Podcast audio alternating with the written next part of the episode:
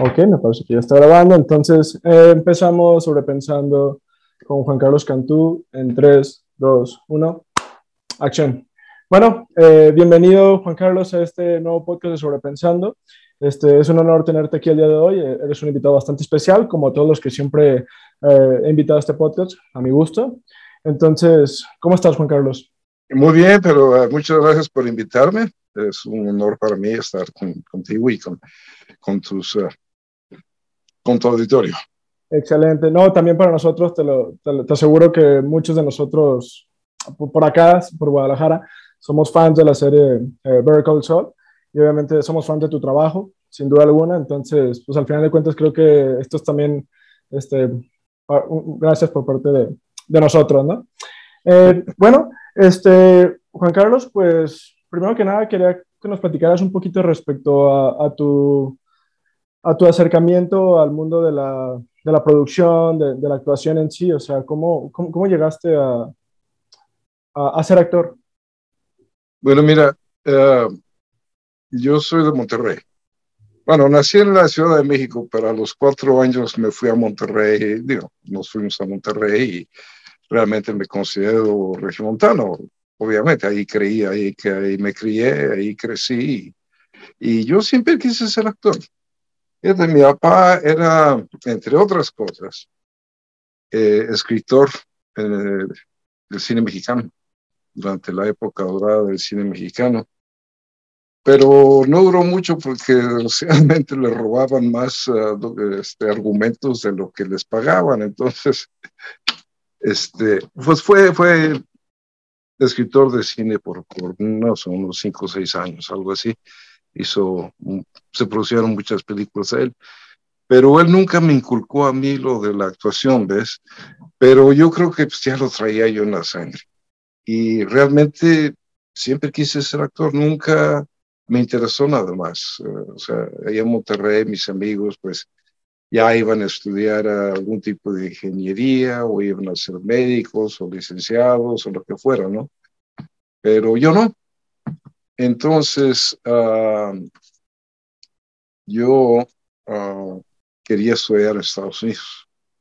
Nada más que tenía un problemita, que yo no hablaba inglés. Entonces, eh, me fui, eh, después de terminar la preparatoria en Monterrey, me fui de intercambio estudiantil a un pueblito en, el, uh, en Alabama, en Estados Unidos, y ahí pues hice básicamente mi último año de, preparatoria otra vez y ya aprendí inglés.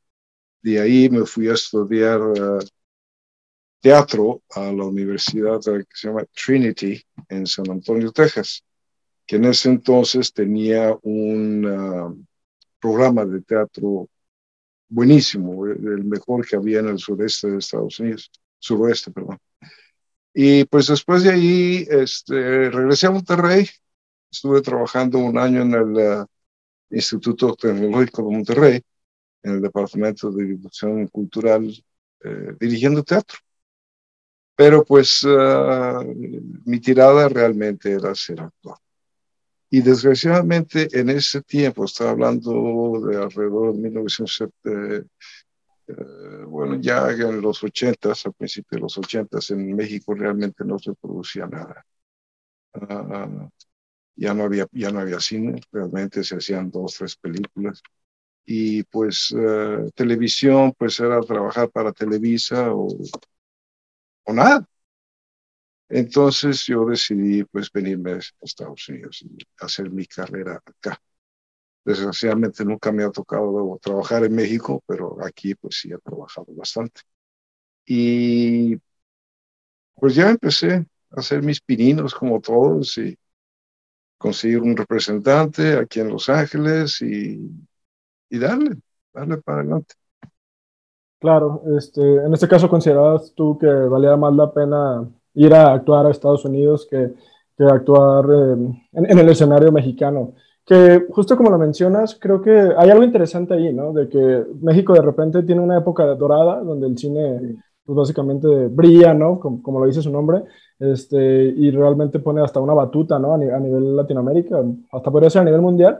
Este, Y sin embargo, hay una decadencia, ¿no? O sea, hasta los 2000 más o menos, hasta los 90, ¿no? Y pero este, este, este fue el tiempo cuando eh, el hermanito del eh, presidente Luis Echevarría lo hicieron secretario de no sé qué, de cinematografía en México, ¿no? Este Rodolfo Echevarría, y le dio en toda la torre al cine mexicano, o sea, de hacer, no sé, 60, 80 películas en México, ya nomás se hacían 10 o 12, y, y eran las películas de ficheras en ese entonces, ¿no?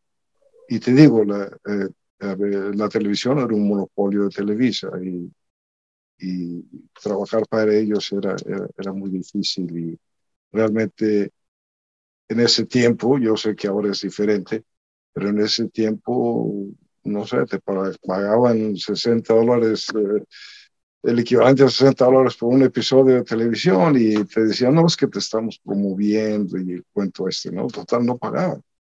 Claro. Entonces, por eso yo decidí trabajar acá en Estados Unidos. Claro, claro. Y obviamente, pues me imagino que digo, tú notas la diferencia de que a lo mejor este, trabajando en Estados Unidos, ganando como actor, sí te daba para una vida decente, ¿no? O sea, como para una vida que cubriera tus necesidades. Sí, claro, claro. Claro. Este, sí, sí, obviamente creo que es, bien sabido, ¿no? Que, que, de repente la industria mexicana ha estado en pañales y ha estado atravesando, atravesando un proceso de, de desarrollo, ¿no? Que creo que va en buenas vías este, actualmente, digo, ya, esta, fue, tu experiencia en un inicio como actor, pero actualmente tú cómo visualizas el, escenario mexicano respecto a, la evolución que tú has visto. Pues he visto que, que, están haciendo muy buenas películas, muy buenos cineastas, muy buenos directores, ah, muy buenos actores y ya van subiendo. O sea, he visto, me he dado cuenta de que la producción mexicana eh, está mejorando mucho. Ah, y sobre todo ahora también con la influencia de otros eh, medios como Netflix o Amazon y cosas de esas, pues ya hay más, más producción en México. Claro, ¿no? O sea, al, final de cuentas, este, pues e, está transmutando un poquito este, la, la manera de, ver las cosas este, a, lo digital, ¿no? Entonces, en este caso, pues obviamente se está adquiriendo un público de una manera más sencilla a través de, un clic del celular o, o, de ver el celular, ¿no? Entonces creo que eso también, el, el hecho de, de, que se auto promocionen como las series en las redes sociales, pues es algo que también hace un boom, ¿no? Y, llega a otro tipo de audiencias. Claro. Correcto. Este, en este caso, eh, entonces me, comentas que, que, tú desde un inicio buscabas ser actor. Este, ¿Tú desde un, un principio querías ser actor de, de, cine o de televisión? ¿O realmente no, no había una...? No, cualquier cosa. O sea, realmente el chiste es hacer, poder hacer teatro, televisión, cine, lo que fuera, ¿no? Desgraciadamente aquí en Los Ángeles, donde yo vivo, ah, el teatro eh, no realmente no existe, el teatro profesional. Ah, hay dos, tres teatros muy grandes donde vienen obras de Nueva York, pero ya vienen con su reparto hecho, ¿no? Ah, aquí hay la mayoría de las salas de teatro son lo que le dicen aquí de 99 o menos porque son, o sea, 99 butacas o menos, porque ahí ya no ah, entra el sindicato. ¿Ves? Entonces, pues son obras pequeñas de un acto o dos actos. Realmente aquí el, el teatro aquí en Los Ángeles uno lo hace por amor, uh, porque ah, no paga, no paga el teatro aquí en Los Ángeles. Claro, claro, sí, al final de cuentas, dentro de esa misma evolución creo que el teatro en algún momento tuvo su apogeo, ¿no? Este, Y era lo más importante pues para, para el humano, por así decirlo, y posteriormente llegó el cine, y ahora están las, las plataformas de streaming, ¿no? Y entonces puede que, que incluso por ahí siga habiendo un paso de antorcha, ¿no? Entre dinámicas audiovisuales, de alguna manera, para, para consumir entretenimiento. Este, pues, la pregunta, eh, cine o televisión, realmente a mí no, no, no, me importa. Cualquiera de los dos es bueno. Claro, claro. Eh, ah, actualmente hasta este momento de tu carrera tú has estado trabajando más en televisión o en cine? Porque... He hecho más televisión que cine, más televisión. Claro, de hecho estaba corroborando que también estuviste trabajando en esta serie que se llama Dexter. Este, participaste en uno, de los episodios, ¿no? Sí, en Dexter. Ahí eh, en ese episodio me cortan la cabeza, mano, y mi cabeza, mi cabeza se echó cuatro episodios, yo nomás uno. sí, correcto. De hecho, pues está interesante el arte. Creo que Dexter es una Dexter para mí es una serie importante, la, verdad, porque yo cuando terminé de ver este, esta serie de Breaking Bad, este, la verdad es que pues, simplemente te, quedas sin nada que seguir viendo, ¿no? Entonces, pues buscas algo, ¿no? Como, como para llenar el vacío. Y yo, yo recuerdo cuando yo era muy joven, ah, no sé, mm, a lo mejor no tanto, pues hace unos 10 años, eh, pues yo estaba viendo, pues simplemente pues qué ver, ¿no? Y entonces encontré Dexter y la verdad me llamó mucho la atención, ¿no? Entonces, también por ello, me, parece que, es una serie bastante buena, o sea, sin duda. Este, ¿cómo, fue, ¿Cómo fue su experiencia trabajando en, esta, en este episodio? ¿Cómo, perdón? Ah, ¿Cómo fue su experiencia trabajando en este episodio? Muy bien, muy bien, la gente muy linda, la gente muy linda. Este, eh, fue una semana de trabajo y pues estuvo muy bien, estuvo muy bien, me, me gustó mucho, me, me cayó muy bien el director y no, pues todo, todo, todo Dharma. Claro, sí, sin duda. Eh, se, ve en el episodio, de hecho, bastante calidad. Este, respecto a, a, a, tu carrera, cuando llegas a, Estados Unidos este, a, seguir tu sueño de, ser actor, este, ¿cuál, crees, ¿cuál crees tú que fue el más grande obstáculo o crees que desde que llegaste todo fue como mucho más sencillo que acá? O, no, no, eh, mira, eh, eh, yo llegué aquí a Los Ángeles en 1983, pero no empecé a actuar como hasta cinco años después, porque tenía yo ya familia, tenía una hija pequeña y pues había que, que rentar un apartamento y pagar los gastos de la casa y todo lo demás. Entonces empecé a trabajar con, en, en mercadotecnia con una compañía de, de productos mexicanos, eh, salsas, jalapeños, cosas así por el estilo. Y pues de ahí hubo una, una este, le dieron un nuevo giro a la compañía y este, yo quedé fuera. Entonces ya, pues ya tenía un poquito de dinero ahorrado y pues me puse a, a trabajar como actor lo más difícil para un actor es, es conseguir un buen representante. Eso es lo más difícil y al mismo tiempo lo más importante. Porque, eh, para empezar, un buen representante eh, es, eh, como dicen aquí, un catch-22. O sea que para que un buen representante te acepte como cliente, pues necesitas tener muchos, muchos créditos, un buen currículum, ¿no? Y pues cuando uno empieza no tiene nada. Entonces tienen que empezar uno por abajo y conseguir a un representante, a cualquiera, nada más el chiste es empezar. Entonces empecé con un representante que pues básicamente tomaba a cualquier persona que entraba por la puerta, ¿no? Y pues ahí, poquito a poquito, empecé a, a, construir un currículum, a, a tener más créditos. Uh, y este, de ahí, pues, consigo un representante un poquito mejor, y luego otro, y luego otro, y luego otro, hasta llegar a, los representantes que tengo ahora, que son eh, muy, muy buenos, y este, me consiguen buenos papeles. Y, pero eso es lo más difícil, lo más difícil para un actor, sobre todo cuando uno no conoce a nadie. Yo llegué a Los Ángeles sin conocer a nadie en el medio artístico Ah, no soy hijo o sobrino o ahijado de nadie, entonces, eh, lo cual aquí hay mucho nepotismo. Eh, uno no, lo sabe uno, pero este, luego uno averigua cómo esta persona de 22 años ya tiene los créditos que tiene. Ah, no, pues es que es sobrina del director aquel o del productor aquel y cosas así por el estilo.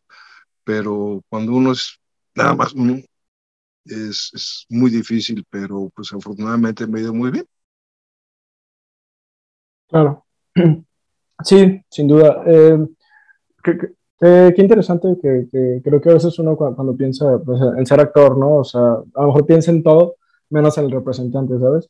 O sea, ya de repente, tú que estás ahí, en el mundo tal cual es, ¿no? O sea, sabes cuál es la prioridad, ¿no?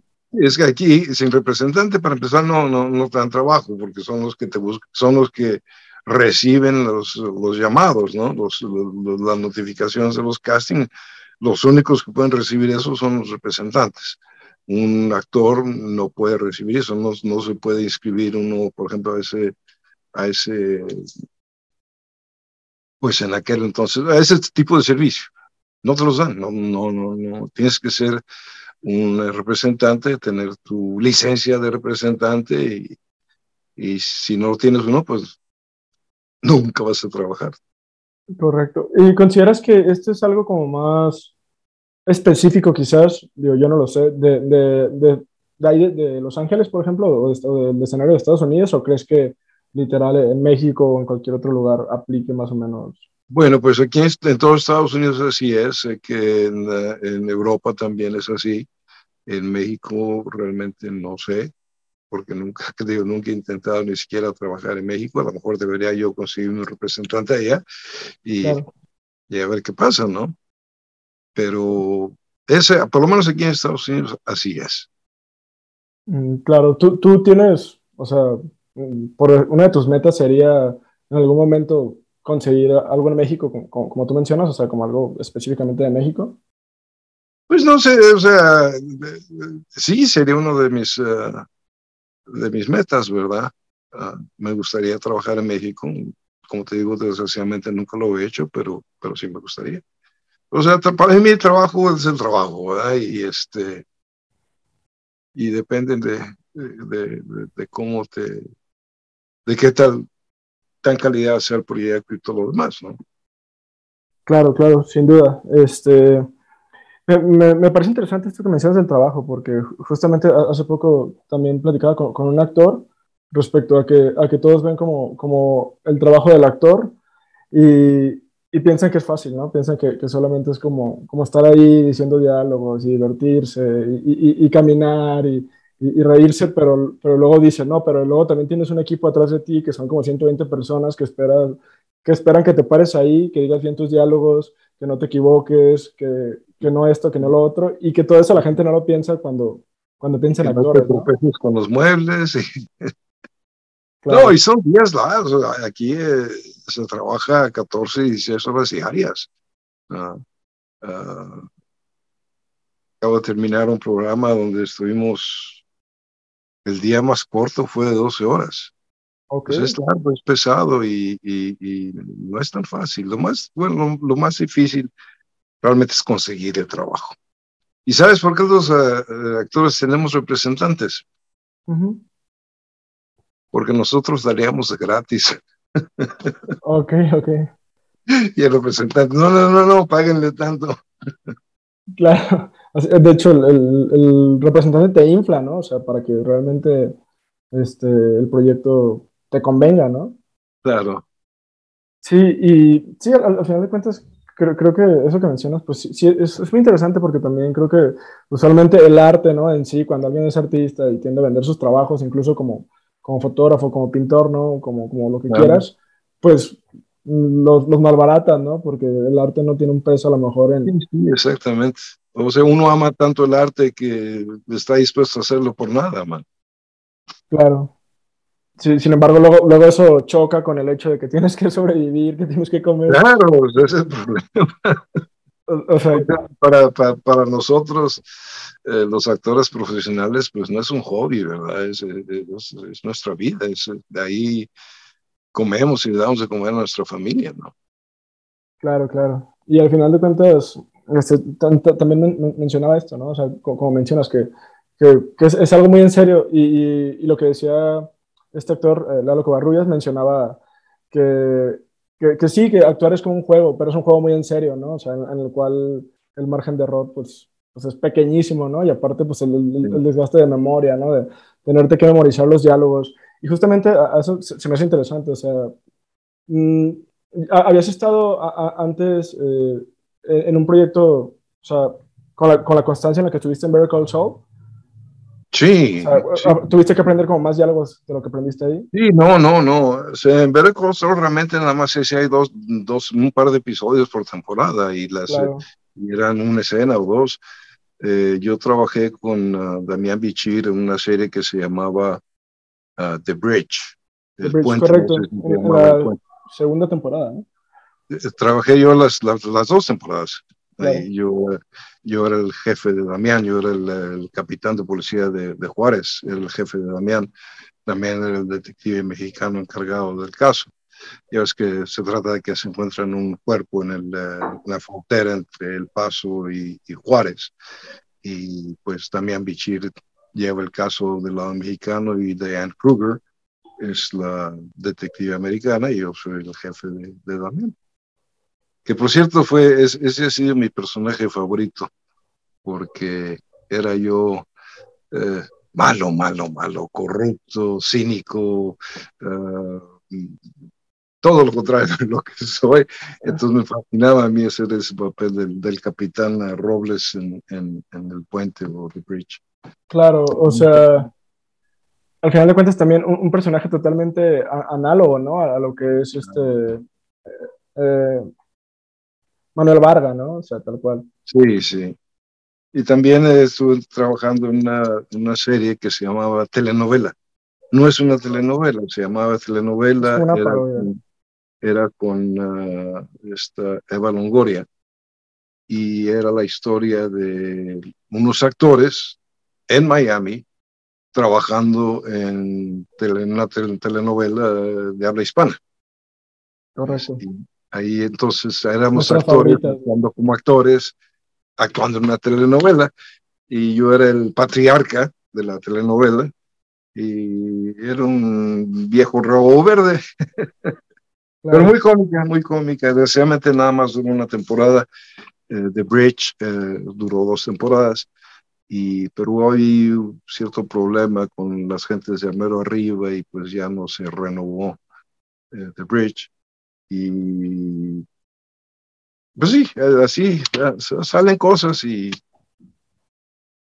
claro, claro. Da gracias a Dios y le da para adelante, hermano. Sí, sin duda, o sea, al final de cuentas creo que también es importante el, buen trabajo que haces, ¿no? dentro de este tipo de producciones, ¿no? Para que obviamente sigan saliendo. Este, Porque también eh, corroboro que también estuviste trabajando con Steven Spielberg, ¿no? en un par de producciones. Sí, pero ahí nada más era yo un extra sobrepagado. Extra sobrepagado. o sea, me contrataban como actor, pero era, e, era nada más una línea, dos, un par de cameos que hice en un par de sus películas. Pero realmente no tuve mucho roce con él. Claro, claro, claro. No, pero al final de cuentas creo que pues es, es currículum importante, ¿no? Y al final de cuentas son películas ah, taquilleras. Eh, en este caso, ¿Nos puedes platicar también un poquito respecto a tu experiencia, eh, mm, respecto a tu acercamiento con Better Call Saul? Better Call Saul. Eh, los eh, productores de Better Call Saul son, mantienen todo en secreto, todo es secreto, todo es secreto. Cuando yo hice el casting, la, la audición, como lo dicen aquí, eh, era con, era una hija en lugar de un hijo, y era un sastre en lugar de un taller de, ¿cómo se dice? Upholstery, ya se me olvidó. Este, no, reposterías. Los, eh, es, como tapizado, ¿no? De alguna manera. taller de tapicería. Ajá, exacto. Entonces, uh, y, y, afortunadamente me dieron el papel y pues eh, ya fui a eh, Bird Console se filma en, se filmaba en, en, Albuquerque, en Nuevo México. Y pues ya llegué ahí y vi que todo era, diferente, que era el dueño de, de, una tapicería de autos y, este, y era un hijo en lugar de una hija y, pues no. Y pues eh, afortunadamente me fue bien, les gusté mucho y, me dieron escenas más importantes, más fuertes, uh, porque se dieron cuenta que las podía yo hacer. Y todo fue muy bien, muy, lindas gentes todos. Correcto. Eh, en este caso, mmm, me parece que no te daban, te, daban el guion entero cuando estabas... No, este, fíjate que no, te digo que son, son, son tan secretivos que nada más te mandan tus páginas. Las páginas de tu diálogo es lo único que te mandan, no te mandan todo. O sea, yo vi la serie como cualquier otro uh, vidente, ¿no? Y este, no sabía yo qué iba a pasar. O sea, no, no sabías qué iba a pasar contigo mismo. No, no, ni conmigo ni con nadie. Ok, ok. Sí, de hecho, eso está interesante porque uh, creo que ya, ya es algo que, que, se ha dicho muchas veces, este, pero eh, eh creo que cuando yo estaba viendo la serie, porque yo vi la serie desde el capítulo 1 hasta el 7, así, semanal, ¿no? Este, Digo, hasta el 7, hasta la sexta temporada, perdón. Este, y, y, la verdad es que también ya, ya, ya perfilándose al final, pues siempre estaba esto de que si, si, se iba a morir Kim, ¿no? O sea, o qué iba a pasar acá con Saúl, pero también era como de no manches, pues al papá de Nacho lo van a matar, ¿no? O sea, eso, eso en los medios sociales era, eh, era, este, era lo típico. Habían dos personas que todo el mundo decía que no fueran a matar o que no fueran a lastimar. La primera era Kim y el segundo era yo. A Kim y al papá Nacho que no les pase nada. Oye, literal, cuando uno veía la serie, o sea, que todavía no se acababa, decías, veías al, al, papá de Nacho, a Manuel Vargas, y decías, ese compa ya está muerto, nomás no le han avisado. la típica frase ahí de, de, Breaking Bad es como de, no, este... Es que, sobre todo porque pues, este tipo de escenas, digo, donde, donde literalmente se, le pone al tú por tú a, a, a, un capo de la mafia, ¿no? Como este, sí, sí, sí. Héctor Salamanca. Salamanca. O sea, tú, tú, dices, o sea, literal está bateando a, al güey que, que vimos que mató a alguien, o sea, que mató a, al amigo de Gus, enfrente de Gus, o sea, ¿por qué no lo mataría, no? O sea, ¿por, ¿por, qué no lo desaparece ya en ese momento, no? O sea, uh -huh. y, y, fíjate que también como, y, hilando un poquito más las cosas en, entre las dos series, este, de, de, de, Breaking Bad y Better Call Saul, también recuerdo que en el final de la, de la última temporada de Breaking Bad matan al, ma, matan a la, a la, mamá de, de Brock, o sea, uh -huh. a, la, a, la, novia de Jesse, ¿no? Y esa es una de las escenas más impactantes que dicen, no manches, eh, eh, a, est est est estos tipos no les importa nada, o sea, simplemente matan al personaje que sea y te hacen sentir horrible. Y, Así y, y, y, por eso dije, ¿por qué, ¿por qué, no lo harían? No? O sea, simplemente que lo hagan. No, cuando, cuando, en Breaking Bad, cuando matan a, a, a Mike, no. eh, yo me sentí, me sentí mal, pero no por el personaje, sino por el actor. Y porque eh, Mike era, que es uh, Jonathan Banks, claro. era mi personaje favorito en Breaking Bad y cuando lo matan, eh, dije yo, no, pobre, pobre Jonathan Banks, ya, ya no va a tener trabajo. o sea, sin saber que en un futuro pues iba a ser break, eh, Saul, ¿no? ¿Tú seguías eh, Breaking Bad, o sea, mucho antes de, de tener tu, tu, papel en Better Call Saul? O sea, ¿tú ya veías la serie semanal o viste el final? Fíjate que yo no vi Breaking Bad hasta que después de que se terminó.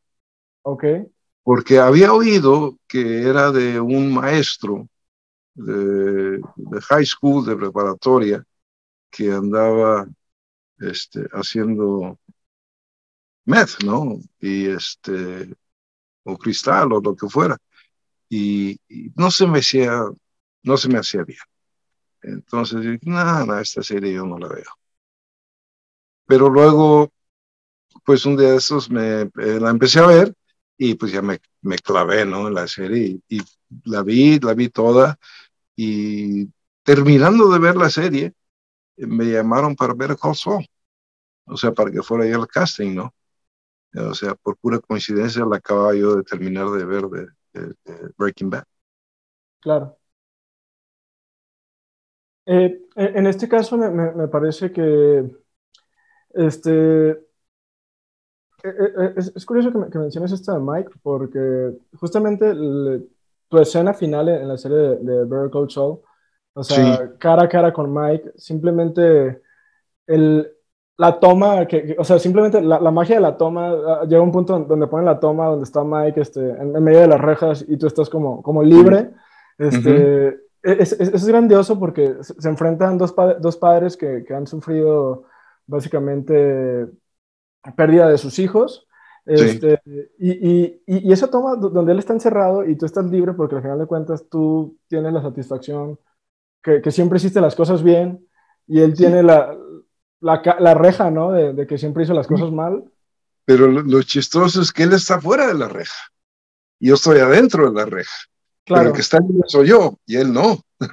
E, e, Eso es lo, chistoso, ¿no? Y, creo que esta analogía de padres y, de hijos perdidos y, de cómo Manuel Varga es el personaje probablemente más bueno de, de, Breaking Bad. Fíjate que creo que de, Breaking Bad y de Call Saul, pero también hay otro personaje que, que, a mi gusto al final nos destrozó a todos, que fue el de Howard Hamlin. O sea, simplemente cuando llega a, su fin Howard e, es, es, desgarrador y es cuando te das cuenta que en realidad él siempre fue, siempre fue bueno, ¿no? Y, y, y, y es bien interesante cómo, cómo tergiversa Vince Gilligan, Peter Gold, los guionistas de la serie, este, lo que es este, pues, pues e, e, este, este bien y este mal, ¿no? O sea, porque lo, mismo hacen con, con, Skyler White, lo mismo hacen con, con, Howard, con Howard, te hacen pensar que ellos son como los que están mal, cuando en realidad tu, protagonista es el que está echando a perder la, la canasta, ¿no?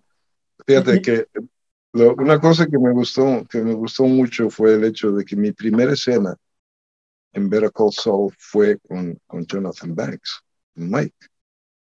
Y mi última escena también fue con él. Y eso, eso, eso me, me, gustó mucho. Ah, en los medios sociales se decía que yo, no yo, pero mi personaje, era el único personaje que era bueno y decente en todo el universo de Breaking Bad y, y Better Call Saul, como tú lo acabas de mencionar. Claro, este, y, al final de cuentas, creo que e, esta última escena e, entre mm, Manuel Varga y Mike es como, creo que e, el personaje, al final de cuentas, Mike siempre es un personaje bien querido por todos, ¿no? Porque tiene como esa moral, como, como que el vato tiene esa parte como buena, ¿no? Como, como ese corazón que se tienta, que, que, que ve cosas buenas en las personas. Pero creo que al final, esa escena frente a Manuel Varga, o sea, frente a ti, es creo que desbarata incluso el personaje de Mike, ¿no? Demostrando que al final de cuentas es malo, ¿no? Y creo que ese diálogo, o sea, de, de que va a haber justicia, este, dice, justicia, tú no buscas justicia, tú buscas venganza, revenge.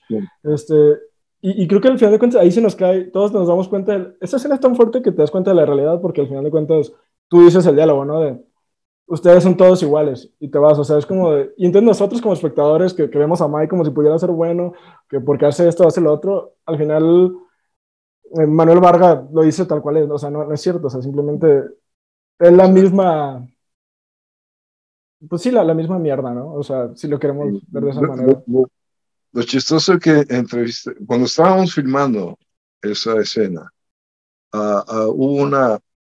Uh, no discusión, pero, pero plática entre, entre Jonathan Banks y el, uh, el, director, diciendo que él no estaba de acuerdo en la manera que se había escrito la escena, porque según él, uh, cualquier padre, y, y, entiendo su punto de vista, que enfrenta a una persona que estuvo ahí cuando mataron a su hijo, todo lo demás, no se, no se hubiera podido controlar y hubiera brincado la cerca y agredido a esta persona y todo lo demás.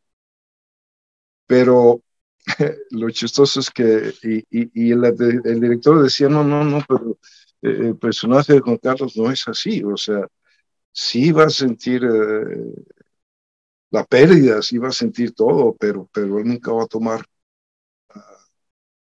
las armas, ¿no? O sea, nunca va, nunca, porque es una persona solamente correcta.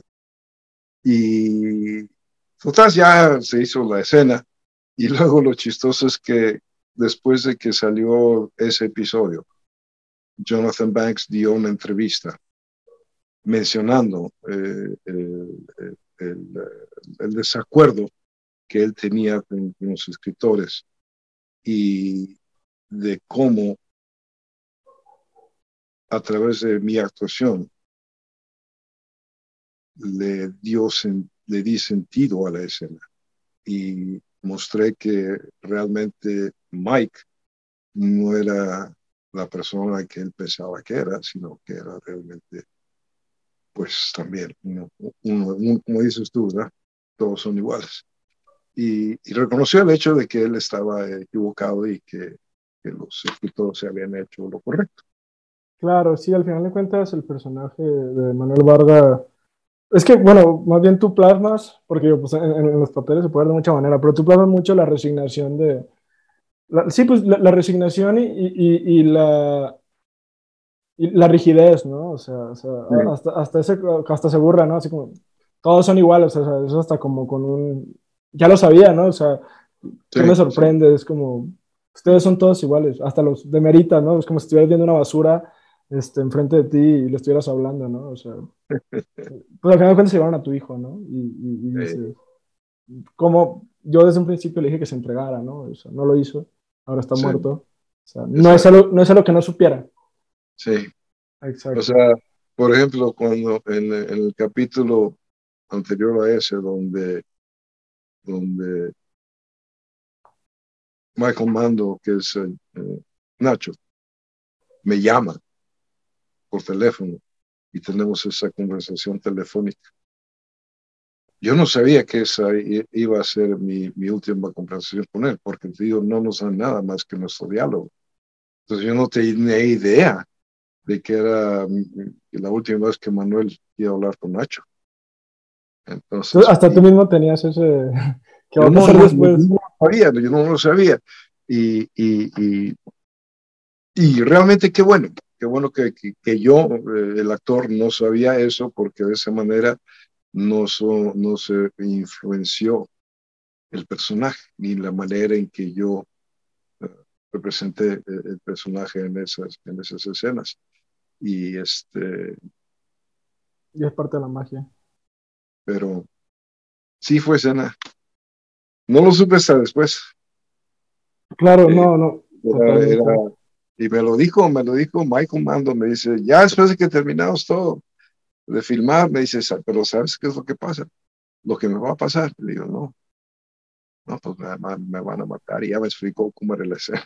Claro, totalmente. Pero, yo no lo sabía antes de, antes de hacer la llamada. No, no, o sea, increíble la verdad. Creo que, como dicen, o sea, eh, como dice el meme, ¿no? Vince pensó en todo. Eh, bueno, sí, como me comentabas, este, al final de cuentas, ni, ni tú ni, ni, ni, Mando sabían exactamente eh, cómo iba a terminar sus, sus, personajes, ¿no? O sea, sino que era algo que, al final de cuentas, creo que hasta le da como, como más esa credibilidad, credibilidad a la historia, ¿no? El, no saber qué va a pasar después. No, y créeme que se debatió mucho entre los escritores y los productores si me hacían algo o no sí, hubo mucho debate acerca de eso, si, si me iban a, a matar o no. Chale, la, la verdad es que me, me, sentí aliviado, ¿no? o sea, si, es ese tipo de cosas que, que, que al final de cuentas, eh, como te menciono, creo que ese cierre de, del personaje, qué bueno que, que no, no, te mataron en la serie, porque al final de cuentas creo que ese cierre vale cada, vale cada centavo, ¿no? Ahora sí que... Sí, eh, sí. Porque simplemente, digo, Mike, o sea, eh, eh, el héroe de los niños, ¿no? De, los fans de, de Better o sea, y de Breaking Bad, no, que Mike, él era bueno. Y de repente ahí, ahí se desbarata el personaje, ¿no? Es como de, ok, sí. O sea, ¿cómo, cómo está esa conciencia sobre la maldad misma dentro de los escritores de, de Better Call ¿no? O sea, ¿cómo está esa conciencia sobre el bien y el mal? Que al final de cuentas a veces eh, como que se, se, se hace como muchos matices Sí, no, no, realmente es, son unos genios estos cuates, bueno, estos escritores y escritoras. Y este, yo no sé, realmente no me no entiendo cómo, cómo hacen todos este, se ingenian todas estas cosas, qué bárbaros. Pero sí, son, son unos genios, man. Claro, o sea, simplemente la magia de la, fotografía, ¿no? Como te mencioné, esas, tomas simbólicas entre entre tú y, Jonathan, ¿no? O sea, ahí que como, como tratando de semejar así como, como una cárcel. O sea, simplemente... muy buena dirección por parte de Michael Morris, que nos hicimos bastante cuates porque él me dirigió como tres o cuatro episodios y él me invitó a formar parte de su primer largometraje eh, que filmamos a finales del año pasado. Entonces. Claro, claro. De ahí se abren más oportunidades, ¿no? Claro, aquí pues es, así es este negocio, hermano. Se abren las oportunidades y entre más trabajas, más trabajas. Ah, entre un poquito te conoce el público más, pues más, más vas agarrando nombre, como le dicen aquí. Claro, claro, o sea, haciéndote como de, de renombre, ¿no? Como, como dicen. Este, y, y, en este caso, cuando tú tienes el, acercamiento al guion de cada episodio, volviendo un poquito a la Oracle Show, este, o sea, eh, eh, se acercaba como Peter Gold o Vince Gilligan a explicarte realmente algo o simplemente te lo daban. Y, o sea, ¿cuál era como, por dónde iba como más o menos la, parte de la dirección de actores? O sea, yo sé que cada director creo que ejerce de manera totalmente distinta, ¿no? Pero... Sí, mira, realmente, realmente tenían tanta confianza en mí que me dieron carta blanca para que hiciera yo lo que quisiera. Ah, lo único que hacíamos es que uh, llegábamos ahí, ensayábamos dónde íbamos a pararnos, dónde íbamos a estar, dónde, eh, dónde van a estar las cámaras, etcétera, etcétera. Se hace un ensayo, luego se hace el ensayo para las cámaras, luego se hace el ensayo técnico y, y se filma, ¿no? Uh, sí, siempre hay sugerencias o siempre hay, dicen, bueno, mira, este, eh, esta vez ve un poquito para acá o ve para allá, o, pero realmente lo que se refiere al personaje, mm, me dieron mucha, mucha, mucha libertad de representar el personaje como, como yo creía que era lo correcto. Claro. pocas veces eh, que yo me recuerdo ninguna vez me dijeron, oye, no estás mal. Claro. O sea, era, como prenda suelta de alguna manera. Pues sí, es que, es que también uno eh, tiene que ser profesional y llegar preparado, ¿no? Ya llegar con todo tu diálogo memorizado, eh, ya con una idea de lo que vas a hacer. Uh, Ensayado, ¿no? Y bueno, no ensayado, porque ahí se ensaya el mismo día que se filma, se ensaya, o sea, no, no hay ensayos días antes, o sea, llegas, lo ensayas y lo haces y se acabó. O sea, lo ensayas un par de veces y órale, que roden las cámaras, man. Claro. Pero Michael, Michael Mando y yo sí, cuando teníamos escenas juntas, que es la mayoría, este, pues eh, sí hablábamos un poquito de la escena, ya sea en el tráiler de él o en el mío, y, y la hacíamos un par de veces y hacíamos sugerencias uno a otro y, ya hacer para adelante, Pero sí, mm. eh, me dieron mucha libertad, mucha, mucha libertad. Mm, ok, ok. Eh, ¿Cuál consideras tú que fue como la escena que, que más se te hizo como pesada? ¿O, o todas crees que realmente fluyeron así con, con el todo? Bueno, eh, de que fluyeron, fluyeron todas, pero mi, escena favorita, mi escena favorita fue donde, creo que es la tercera temporada o algo así, donde eh, viene Nacho a la casa y yo estaba viendo la televisión, me levanto ya y se siente en la cocina y, y tenemos, él me dice que pues anda metido con Salamanca y, y y yo no lo sabía y toda la escena esa que tenemos ahí en la cocina de la casa, esa fue mi escena favorita, donde hubo más conflicto entre los dos personajes y donde mm, realmente me siento yo herido por el hecho de que anda él en el mundo de las drogas, man. No sé si te acuerdas de esa escena, pero es, es, mi escena favorita. Y en esa escena fue cuando los productores se dieron cuenta realmente uh, lo que tenían en sus manos en lo que se refiere a, mí como actor. Y a partir de ahí, eh, pues uh, me dieron más escenas y, y, y, más, más escenas interesantes, medio complicadas. ¿Será que eso salvó la vida de, de Manuel Vargas? No sé, pero afortunadamente eh, eh, me, quieren mucho y, este, y el público también me, quiere muchísimo. acabo de ir a una, acabo de regresar de un crucero que hice por Europa, que salía de, de Southampton, ahí cerca de Londres.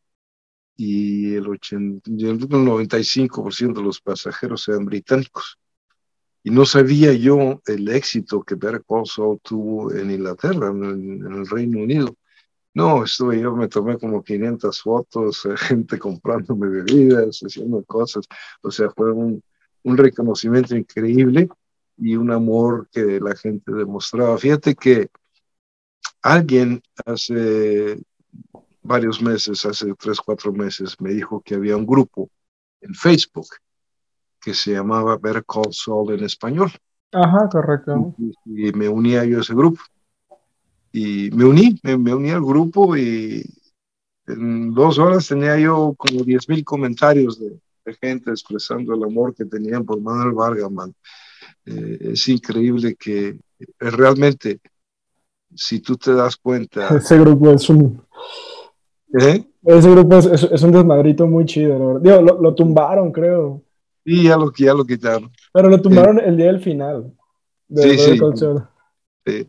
Este, fíjate que es increíble que bueno, al terminar toda la temporada y todo lo demás, me, me, me, puse a editar todas mis escenas de Better en las cinco temporadas que trabajé ahí.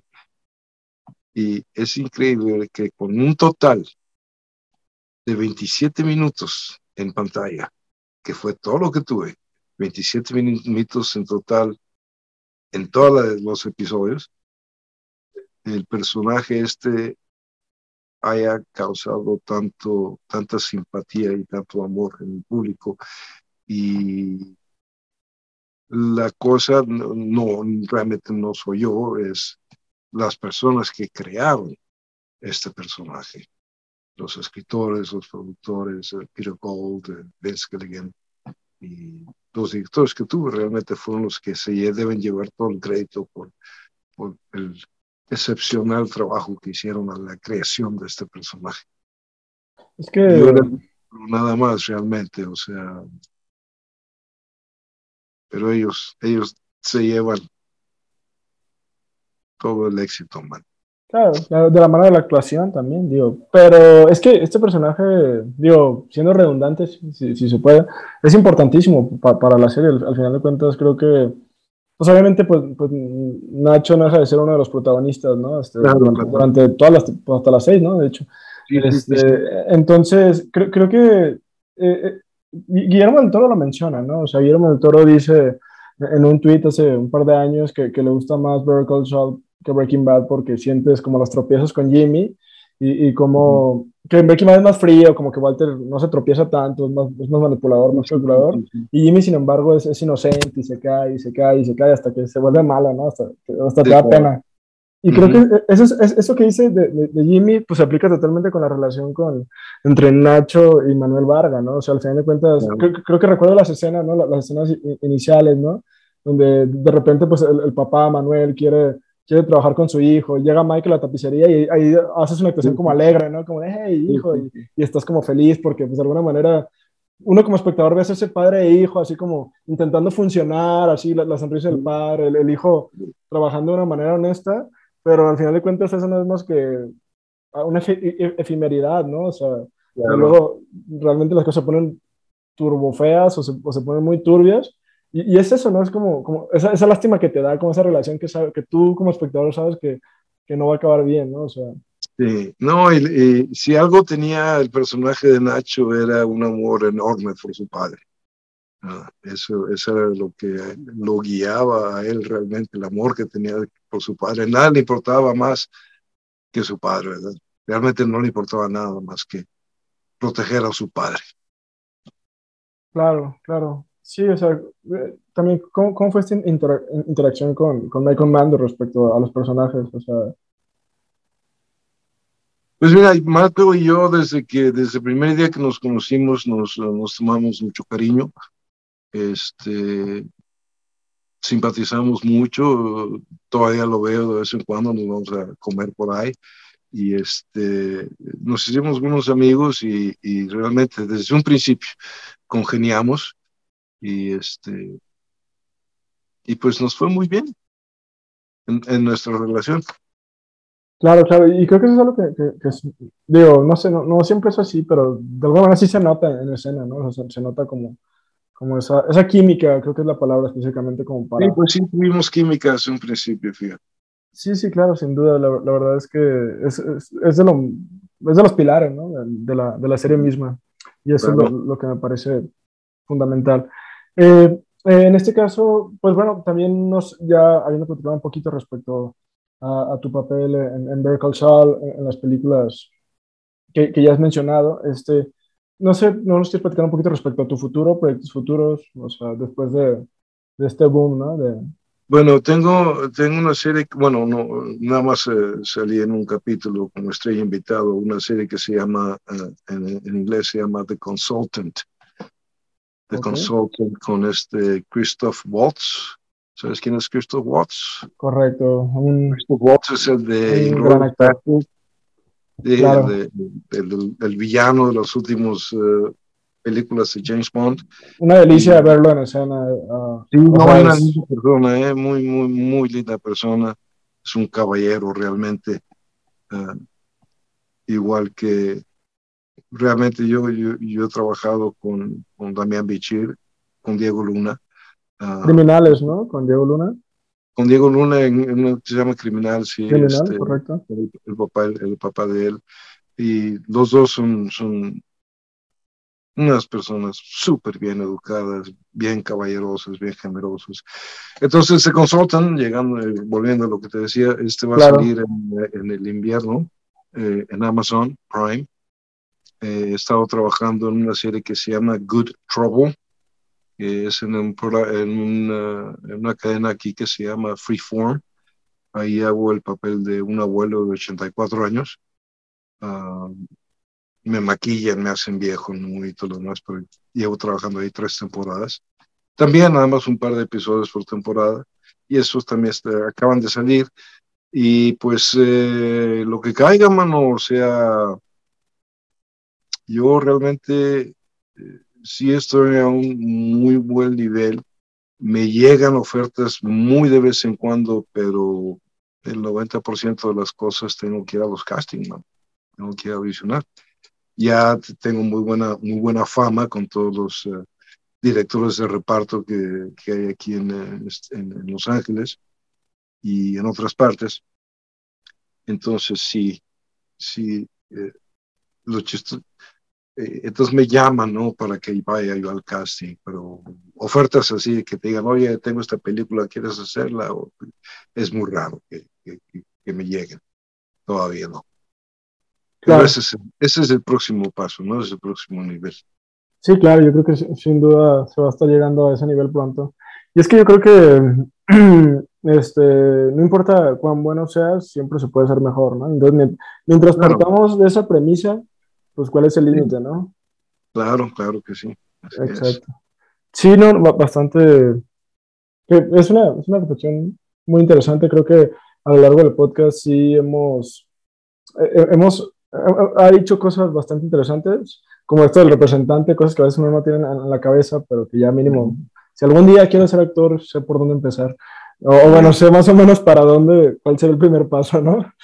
Este, y, otra, otra cosa muy importante eh, para los actores eh, jóvenes, uh, yo les digo esto, mira, tú eres una, una naranja, ¿ok? Es una naranja bien bonita, así redondita, de color naranja, tienes uh, un rabito, tienes una hojita, eres una naranja preciosa. Y lo que pasa es que cuando se hace un casting, el director o el escritor o el productor dice, bueno, para este papel queremos frutas. Entonces tú ya te hiciste fama de que eres una naranja muy bonita y te van a llamar porque eres una naranja muy bonita y, no sé, el proyecto, ya sea televisión, cine, un comercial, lo que sea, quieren fruta. Entonces tú vas al casting y pues lo haces bien, vas muy bien preparado y lo haces bien y es una naranja perfecta y todo sale muy bien. Y luego, pues ya te vas a tu casa, pues ya hiciste lo que tenías que hacer, ya está fuera de tus manos, ¿no? Entonces, hacen el callback. El callback es cuando ya, en lugar de ser 100 gentes, ya nada más son 20. Y deciden que para el callback van a eliminar a toda la fruta menos a los cítricos. Y afortunadamente tú eres cítrico, o sea, es naranja, ¿no? Entonces, para el, para el casting llaman a los eh, limones, a las limas, a las toronjas, a las naranjas, y, y, vas. Y otra vez haces muy buen papel, lo haces muy bien, eres la naranja perfecta. Y al final de cuentas, ya dos, tres días después, deciden que lo que quieren es una toronja. Y tú ¿qué puedes hacer? Nada, tú eres una naranja, no eres una toronja, ¿verdad? Entonces, queda totalmente fuera de tus manos, o sea, no, no, no te están rechazando a ti, están rechazando a las naranjas, quieren toronjas. Pero cuando el casting, el director de reparto o los productores o los escritores se les ocurre que quieren una naranja, ¿a quién crees que le van a hablar? A ti, porque tú eres la naranja perfecta. Y es lo que le digo yo a, los actores jóvenes, que no, se, que, no crean que es, es, un rechazo en contra de ellos, que ellos no sirven para nada, lo que fuera, sino que una vez que tú te preparas, vas a tu audición, al casting, lo haces bien, ya no está en tus manos, ya está en manos de otros. Y este, y así pasa, por ejemplo, ¿te acuerdas? No, no sé si viste la, las, las, campañas que hubo aquí en Estados Unidos de las 2X, de la cerveza 2X, con el hombre mm. más interesante del mundo. Me parece que no. Este, no, no, me tocó verlas. Bueno, ah, entonces no, no, no, no te molesto con eso, pero este... la otra cosa es que les digo es que nunca dejen, nunca pierdan al niño interior, porque cuando éramos chiquitos todos éramos actores. No sé, ¿te acuerdas tú cuando jugabas con tus muñequitos de acción, con tus camioncitos, con tus caballitos y todo lo demás?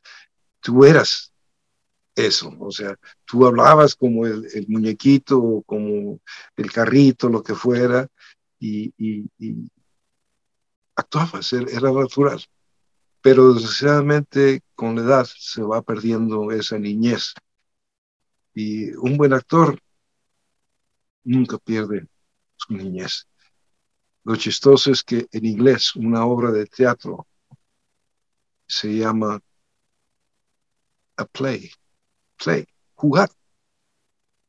¿Ah? no se llama obra de teatro, se llama play, es a theater play. O sea, estás jugando, es, es, lo que estás haciendo, ¿verdad? Entonces, es lo que ese es mi consejo para cualquier persona que quiera ser actor, es que no pierda el niño interno humano. Claro, al final de cuentas hay que tener esa capacidad de maravillarse, ¿no? Este, por las cosas que a veces ya adulto uno no se... Sí, tener la imaginación que tenía uno cuando era niño, man. Sí, sin duda, creo que eso pasa a ser algo súper importante, ¿no? O sea, que a veces es difícil de mantener, pero en el fondo siempre está ahí, ¿no? Claro. Correcto. Este, bueno, pues esto me parece, me parece una gran conclusión para la charla que estamos teniendo el día de hoy. Yo por mi parte, la verdad es que me siento bastante agradecido por, por esta, por esta conversación que hemos tenido el día de hoy, porque, si no te dieron esto, este, yo siempre he sido muy fan de, de Breaking Bad desde, desde, aquel entonces. Yo, yo sí alcancé a ver los últimos ocho capítulos cuando, cuando terminaron de salir. Este, Y empecé a ver Better Call desde el primero hasta el último, ¿no? Al final de cuentas yo... Yo, pues, la verdad, mis amigos saben que estoy bien traumado. Entonces, eh, obviamente todavía ni siquiera tenía idea de empezar este podcast cuando lo veía. Este podcast empezó hace un año, de hecho, este, en septiembre del año pasado, este, lo, he estado haciendo. Y pues te digo, eh, al final de cuentas, el hecho de tener la oportunidad de conversar con alguien que ha formado parte de ese universo y que aparte pues, tiene una carrera este, larga y sin duda me parece que exitosa. Este, y aparte que te toma la molestia de darnos estos consejos, ¿no? De, de, compartir esto del representante, por ejemplo, que son cosas tan, tan no sé, podemos decir tan X, pero que no la piensas, ¿no? O sea, tú piensas a lo mejor en, que si voy a tal escuela o que si, o que si estoy mamado o que si estoy, ¿sí sabes? O sea, a veces piensas en todo, menos en, el punto, ¿no? Oye, consíguete a alguien que, que se dedique a eso, ¿no? Y a veces alguien que te empuje, man, te Y, y, también esta parte, pues, del niño interior y, saber que, que, pues, no te lo tomas tan en serio, que, que, no deja de ser un juego y que, pues, a veces para, para triunfar hay que divertirte, pero también no dejar de ser constante, ¿no? Que creo que... Y otra, y otra cosa muy importante también, si eres una naranja, no trates de ser una manzana, ¿ok? Porque no lo vas a hacer bien. Entonces, sé quién eres, eh, utiliza tus, eh, las cosas que, tus habilidades fuertes que tienes, mejora las débiles, pero nunca trates de ser alguien más, porque así nunca, nunca se triunfará. Sí, claro, hay que ser reales, ¿no? Supongo. Sí, ser reales. Yo sé que nunca voy a ser galán de cine, no, jamás. O sea, ni, ni de joven. Claro. no, no, no, no, no tengo ese, ese look, o sea, no, no, o sea, no soy una persona fea, desagradable, pero tampoco soy eh, George Clooney. claro, por supuesto. Eh, tienen que saber sus, eh, sus limitaciones y tienen que saber qué es, cuáles son sus, sus habilidades y mejorar y mejorar y mejorar. Claro, porque no, no hay tope, ¿no? Para, para la mejora. Bueno, o al menos si hay tope, pues en esta vida no lo, no lo alcanzamos. Este, excelente, ¿no? Pues este, solamente quiero agradecer por estas, estas palabras y toda esta, esta conversación, como decía, respecto a, a, todo este el proceso actoral, ¿no? O sea, los obstáculos que hay en el mismo, este, y, lo, y, lo, complicado que puede llegar a ser, pero que, pues al final de cuentas, pues, es picar piedra, ¿no? O sea, como, como en cualquier otra cosa de la vida, creo que... Sí, no, no. Creo que nada es fácil, ¿no? Así fuera... No, no todas las profesiones realmente son iguales, bueno, lo que te dediques, si le echas empeño y, esfuerzo, pues tarde o temprano sales para adelante, man. Claro, sí, y, así fueras como, como tú dices, o sea, fueras contador o lo que fuera, nada es fácil, ¿no? O sea, al final de cuentas todo tiene su... Nada es fácil. Todo requiere su constancia y, y, pues sí, su resiliencia al final de cuentas. Creo que esto, esta palabra, este término es muy importante. Este, no, pues, este, la verdad, ya, ya dije gracias un buen de veces. Este, no, sé si quieres, no sé si quieres compartir alguna red social aquí donde te podamos buscar o, o realmente no estás interesado. Mi, mi, sitio web es, uh, es bien complicado, uh, juancarloscantú.com. Ok, ok, vamos a intentar ahí transcribirlo. ahí los mantengo al tanto. Uh, mi, ya ni me acuerdo cuál es mi Twitter o Instagram, pero uno de ellos es uh, Juan Carlos Cantú, actor. actor.